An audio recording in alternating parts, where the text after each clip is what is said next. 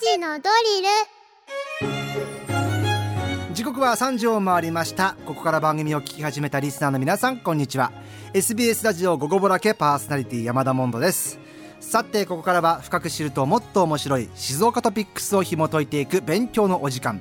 3時のドリルのコーナーです。毎日午後3時に一緒に学んでいきましょう。毎週水曜日の先生はこの方。静岡新聞教育文化部長橋爪充さん。よろしくお願いします。はいよろしくお願いします。橋爪さん今日がですねソロっていいよねっていう。ソロ活動。得意そうですね。というかほとんどソロですね。あ本当ですか、はい、ビール飲みに行くのもライブ見に行くのもフェスも、うん、美術館行くのもほぼほぼソロ。えー、それはご家族とか家族友人ととか。ああフェスは昔は家族と言ってたけれども、うん、まあ行かないですね。でまあ現地でいろいろお会いするってことは。それ知り合いとでしょ？はいそうですね。フェス一人でやっぱ楽しめます？むしろ一人の方が楽しいですよね。うわでも橋爪さんの場合取材が入ってるからでしょ？ああまあそれもありますね。ね、うん、僕の場合はやっぱトークもやっぱ入ってくるからとかありますけども、うん、でもフェスさすがに一人きついな自分が見たいものを見に行けないじゃないですか人に気使ってると。データその意見多いですよね、うん、そうそしたら人が見たいものも一緒に見て、あ、うん、この論争やめましょうちょっと。切りないからね。また別の機会また別の機会でいきましょう、えー、さあ今日はじめさんと一緒に取り上げます。静岡トピックスこちらでございます。プロレスラーのアントニオ猪木さんが亡くなってから10月1日で1年。直木賞作家の村松智美さんが1980年のベストセラー「私プロレスの味方です」を契機としたおよそ40年の交友を振り返り空前絶後の人物像に思いを馳せた。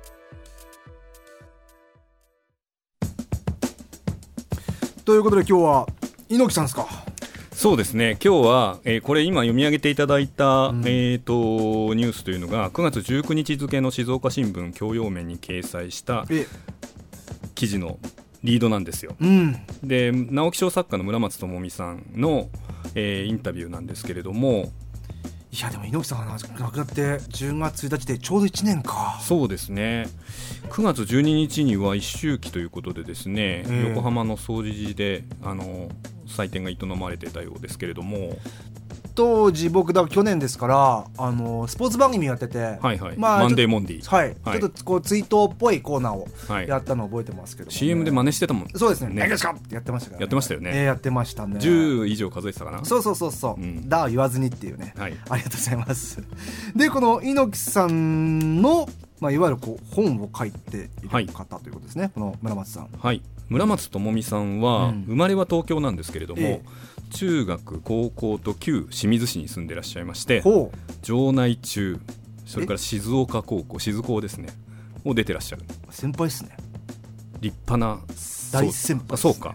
先輩ですね、はい、そうですね、えー、立派な県勢。立派な県勢です、ね、はい、はいで、えーとまあ、今回の新聞記事2000文字ぐらいあって、ええ、で結構静岡新聞としてはかなり長いんですよ。うんうん、で、まあ、一応あのインタビューした時にそれだけの内容があったからそのようにしているんですけれども、はい、えー、とこのインタビューですねあの、まあ、紙面に載せきれない話もまだまだたくさんあって、うん、えー、この記事の倍ぐらいの量をですね、うんウェブ版として別の記事にして出稿してるんで。あ楽しみ。そっちも読めたらいいですね、はい、もしよかったらリスナーの皆さんあの村松智美さんのお名前と、静岡新聞で検索検索すると、うん、ヤフーニュースでも取り上げられて読めるんで、はい、ぜひあのそちらも読んでいただけたらなと思います。はい、はいえー、その村松さんですけども、はい。えーと、リードにもありましたように村松さんは1980年に「私、プロレスの味方です」で作家デビューしているんですけれども、えー、まあ、作家デビューって言ってもこの時はですねまだ中央公論社という出版社にいらっしゃって、うん、まあ、編集者として働いていらっしゃったんですね。はい、でこの1980年の「私プロレスの味方です」ってかなり大ベストセラーになりましてでこの年にですね、まあ、この本を読んだ猪木さんに出会ってるんですよ。でそれ以来1980年から、えーまあ、亡くなる2022年42年にわたってずっと親しくしてらっしゃったんです。あそうなんですね、はい。でまあ、インタビューではですね40年の交友の一つ一つ振り返ることっていうのはまあ不可能なんで、えー、まあ、亡くなって1年経ってどうですか？まあ、あのどんな印象のある方ですかっていうようなことを糸口にいろんなエピソードをちょっと聞いたっていう内容になってるんですけれども、えまあこれ結構ねあのプロレス好きな方だったらうんっていうふうにあのふむふむとあの関心を持って読んでいただけるまあ内容になってるかなっていうふうに思いますし、ファンの方も多いですからね。そうですね、ん。作家村松智美さんの視点っていうのがですね、うん。やっぱりあのプロレスラーっていう、まあ、一つのスポーツ選手像っていうものにどうフォーカスしているのかっていうことも分かる、まあ、教養面っていう面に載ってるんで、はい。一応そんなアングルもありますんでぜひ読んでいただけたらなというふうに思います。うん。え橋爪さん自身は猪木さんは？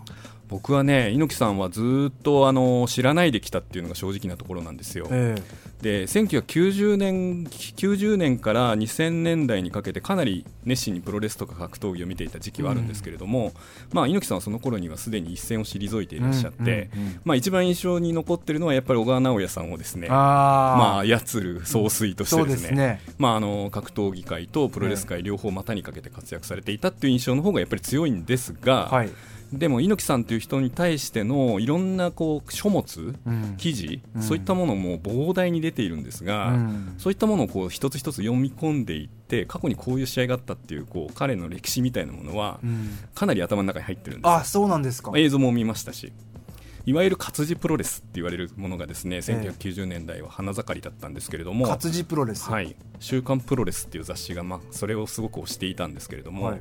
そこにどっぷりハマった世代なんでこういう試合があったとかをはい。活字で読んでいくそうですね、まあ、そこの奥底にある、まあ、あのレスラーそれぞれの思惑とか、うん。まあ、ドラマっていうものがこう試合と試合の間にあるじゃないですか、はそういったものをその記者がうまいことこう書くっていうようなことにおいて活字プロレスっていうのはこう、まあ、ちょっとスポーツの他のジャンルとは違ううん。こう書き方をするんですよね、試合のレポート内なんでへ。でその時にですねこの松あ村松智美さんの「私うん。プロレスの味方です」も読んでるんですね。うん。言ってみればその活字プロレスって言ってるものの原点が村松智美さんであるっていう言い方しても差し支えないと思うんですよ。へえ。そうなんですね、はい。それで、えっと、村松智美さんはですねずっええとまあ今言ったように親しくしてらっしゃった中で、えー去年10月1日にですね猪木さん亡くなってるんですけれども、うん。まあ、あのその時に直後にですね、うん。あのーまあ実際静岡県関係者として猪木さんに一番近かったのは村松さんなんで、うんうん。何かしらちょっと取材に答えていただけませんかというようなうんオファーをしてたんですけれども、はい。やっぱりちょっとその直後はですね心の整理がつかないといったような理由あでー。ずっと実現できなかったんですね。はいはい。でまあ、今回、一周期を機に、うん。まあ、今度、まあ、1年経ちますけどいかがでしょうかというようなお話をしたところ、うんまあ、今度はちょっと快諾を得たということでですね、うん。まあ、この取材が叶ったということになるんですけれども、ええだってこれ新聞収まらないぐらい語ってくれたわけですもんね。そうですね、まあ、あのこの人、えっと、プロレスものっていう言い方をしてええ。プロレスファンのことをね、はい。あ言うんですけれども、私のこともプロレスものとして認めてくれたようで。本当ですか？嬉しいですね、あのなかなかこう話が、まあ、なんでしょうね。取材だからそういう言い方はちょっと適切じゃないのかもしれませんけれど盛り上がったといいますか。いろいろその過去の試合についてもそうですし、ええあのええーと猪木さんとの、まあ、人物猪木さんという人物とのこう講師にわたるやり取り、うん。そういったものも深くこう聞くことができて非常にあの、うん。まあ、私記者ですけれども非常にいい時間を過ごさせていただいたなというふうに思ってます。うんで、えー、と村松智美さんってもともとだからさっき言いましたようにそのこの最初の本出した時は社員編集者だったんで,、はい。でこの2年後に「時代屋の女房」っていう作品でうん。直木賞に選ばれるんですけれども、うん。この本を出したばっかりの頃ほぼ無名だったんですよ。はい、なんだけれども、まあ、このインタビューでも言ってますけど村松さんは、アントニオ猪木っていうのは本当にあのまあ、なんでしょうこう対等な立場で接してくれたっていうようなことを言ってるんですね、えまあ、実際本を読んで会いたいって言ったのもアントニオ猪木さんの方ですし。えあそうなんですね。で訪ねて行って控室でお会いした時の様子っていうのが、まあ、このインタビューにも載ってるんですけれども、え要するに相手と自分の関係に上下を作りたくないっていうような気遣いっていうのをすごく感じえ取ったんですうって。でまあ、それって猪木さん知る人にとってはですねいろいろと思い当たるエピソードが他にもいっぱいあるよあうで。そうなんですね。まあ、あれだけ、まあ、この1980年ですからえ。すで、にあのモハメド・アリとの試合をやったりとか。はい。まあもともと自分は新日本プロレスの社長っていう立場でもあるし、うん。トップレスラーでもあるので、まあ、その無名の編集者っていう立場とはもう大きく隔たりがあるわけですよ、うんうん知名度的にはね、だけど対等な立場としてお話をしてくれたっていうようなエピソードが、うん。あのまあ、ちょっとこれ今ご説明するとですね、うん。面倒なことになるのでぜひ新聞の記事を読んでいただきたいんですけれども、今でもそれを村松さんは覚えていらっしゃってそこに感銘を受けたっていうふうに言ってらっしゃいます。で亡くなった時にもですねあの数日前にお電話で話されてるんですね。そうなんですね。亡くなった直後にお会いにもなってるんですけどその辺のエピソードもぜひちょっと新聞の記事を読んでいただけたらなというふうに思います。まあレスラーとしてもそうですし国会議員もやりましたしねそうですね。ね、はい。スポーツ平和と。はい。ありましたね。国会で元気ですかって言って怒られてましたね、怒られてましたね。はい。僕は、はい。まあ、モノマネとかまあ多分モノマネから入ってるんですけどええ猪木さんって、でも中学校の1年の時の先生が、はい、アントニオ猪木の大ファンで、うん、で最初に教わったのがやっぱ「道」っていう詩であもう僕のこう人生のなんかこう、うん。あの詩は本当に、えーバイブルじゃないけどもあうん。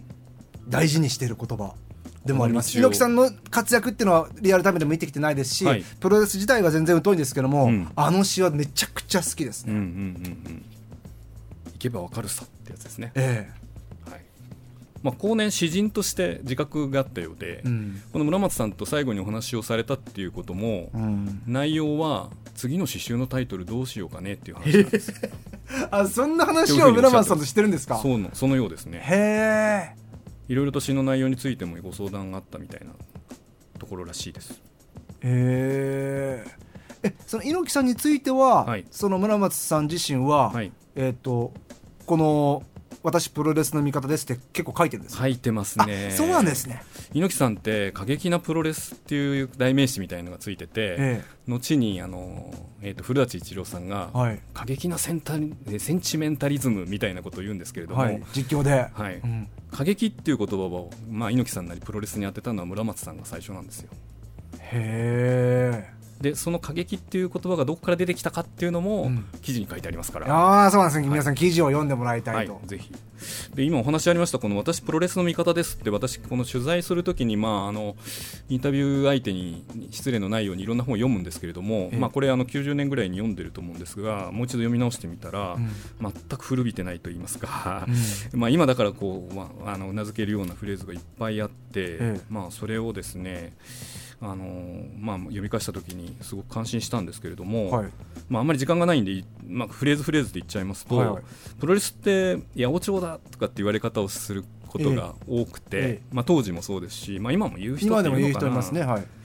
えー、とこの本の中ではね村松さんはルールこそ八百長であるっていう言い方をしてて要するにちゃんとしたルールっていうのはそもそもしつらえたあらかじめ定められた八百長であるっていう言い方してるんですよ。ほう。